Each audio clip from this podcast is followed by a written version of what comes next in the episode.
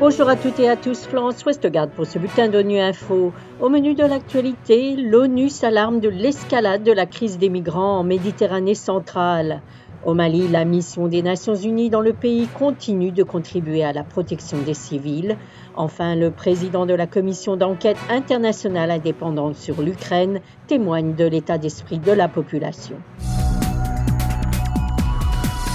Plus de 26 000 personnes sont mortes ou portées disparues en traversant la Méditerranée depuis 2014, dont plus de 20 000 le long de la route de la Méditerranée centrale, considérée comme l'une des routes migratoires les plus meurtrières au monde. Le chef des droits de l'homme de l'ONU a sonné l'alarme ce jeudi face à l'escalade de la crise et la situation précaire des demandeurs d'asile et des migrants en Méditerranée centrale. Elisabeth Russell est porte-parole du Haut Commissaire aux droits de l'homme.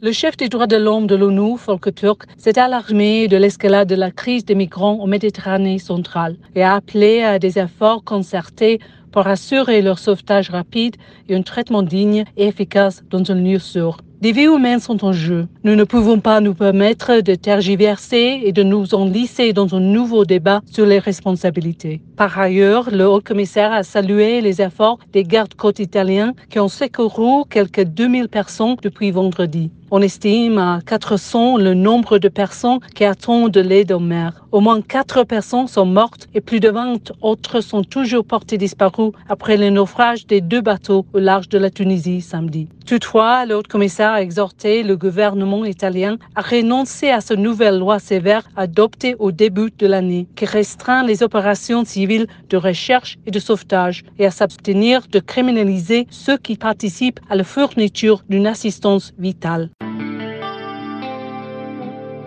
Alors que les situations sécuritaires et humanitaires au Mali ne cessent de se détériorer, la mission des Nations Unies dans le pays, la MINUSMA, continue de se heurter à des difficultés pour s'acquitter de son mandat, a averti mardi au Conseil de sécurité le représentant spécial du secrétaire général dans ce pays.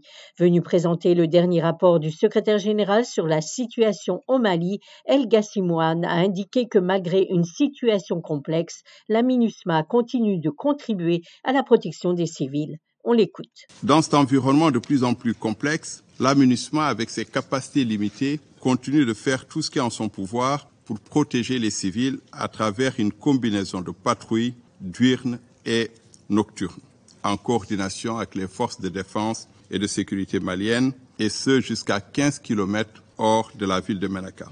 En outre, la mission poursuit ses activités de promotion de la réconciliation et de la cohésion sociale afin de désamorcer les tensions intercommunautaires. La mission a aussi par moment appuyé les autorités locales à travers la fourniture de services sociaux de base, y compris la distribution d'eau potable à des déplacés dans la ville de Menaka.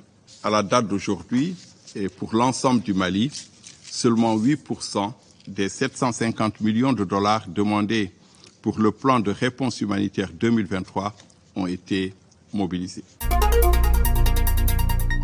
La commission d'enquête internationale indépendante sur l'Ukraine a présenté récemment son dernier rapport devant le Conseil des droits de l'homme des Nations Unies. Elle a répertorié un nombre important d'attaques et d'exactions russes contre les civils en Ukraine, qui constitueraient des crimes de guerre. Eric Mose est le président de la commission d'enquête. Il s'est rendu sur le terrain pour mener des enquêtes et témoigne au micro d'Alexandre Carrette de NUINFO Genève de l'état d'esprit des personnes qu'il a rencontrées. Les personnes que nous avons rencontrées ont eu des expériences différentes et leur état d'esprit n'était pas le même, ça va sans dire. Pour ma part, je me souviens en particulier une mère qui a dû quitter son domicile à Kherson, en main vide, et qui est récemment arrivée à Odessa, où elle se trouvait à un centre de réception pour des personnes déplacées à l'intérieur. Et ces grandes questions étaient où est-ce que nous allons vivre et comment organiser notre vie? J'ai trouvé ça émouvant et assez typique pour un grand nombre de personnes.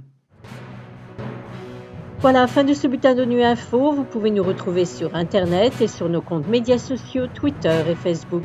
Merci de votre fidélité et à bientôt.